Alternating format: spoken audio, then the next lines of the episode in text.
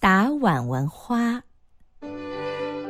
小时候，离我家门前不远有条水渠，水渠旁边有一块荒地，不知哪个朝代留下的石人石马，怪模怪样的站立在荒地上。因为无法耕种，它变成了小草和野花的世界，也成了附近的孩子们的乐园。在我的记忆中，这里的野花总是那么灿烂，红、黄、蓝、紫，仿佛竞赛似的，一茬接一茬，终年不断。除非小渠结冰了，雪花盖满了大地。有一次，外婆领着我从水渠旁边经过，老远就望见草地上的野花开得一片粉白。走到近处，我才看清，那花开得十分异样。粉中透红的花瓣儿连在一起，形成一个浅浅的小碗，那碗底还滚动着夜里的露珠。多么新奇，多么有趣的花呀！我挣脱外婆的手，蹦跳着去摘那花。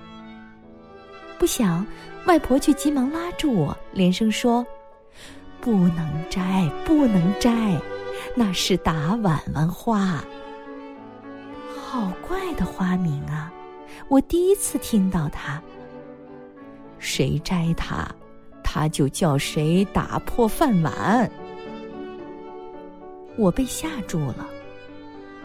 花里头有好看和不怎么好看的，有鲜艳和不怎么鲜艳的。我可从来没听说有让人专门打破饭碗的。我将信将疑的看着外婆，她脸上的神色是严肃的，郑重其事的。过了一些时候，外婆的警告。逐渐的淡薄起来，而好奇心却强烈的鼓动着我，想要看看打碗碗花究竟怎么使人打碗。吃饭的时候，我把一束打碗碗花藏在衣兜里，端起碗，一声不吭的嚼着饭。我紧张极了，真担心手中的碗像变戏法儿那样骤然打碎。但一顿饭吃完，那碗却安然无恙，丝毫也没有要破的样子。这个重大发现，使我小小的心如释重负。我再也不肯听信外婆关于打碗碗花的话了。如果她再要提起，我可以自信不疑的回答：打碗碗花，不打碗。